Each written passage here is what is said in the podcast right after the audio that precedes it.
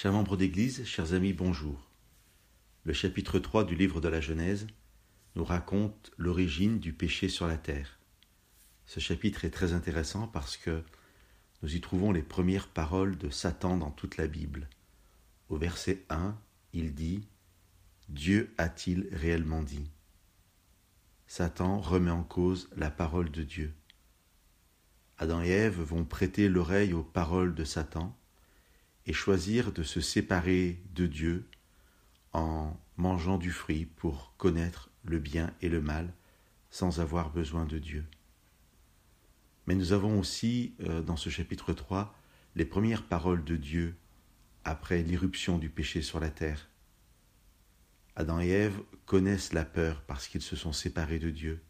C'est la conséquence du péché.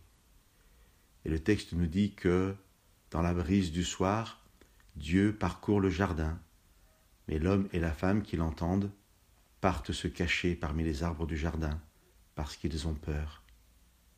Et la première parole de Dieu est celle-ci. Où es-tu?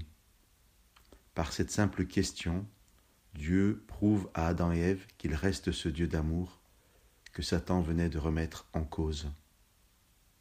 Cette question, bien sûr, est adressée à chacun d'entre nous. Où es-tu? Que ce temps de confinement, ce temps de pandémie, qui est un temps propice au questionnement, au retour sur soi, nous permette d'entendre cette parole de Dieu qu'il nous adresse à chacun personnellement. Où es-tu? Et que nous sachions répondre à Dieu que nous sommes près de lui, et que si ce n'est pas le cas, que nous puissions mettre le temps du confinement à profit pour revenir à Dieu. Que Dieu vous bénisse.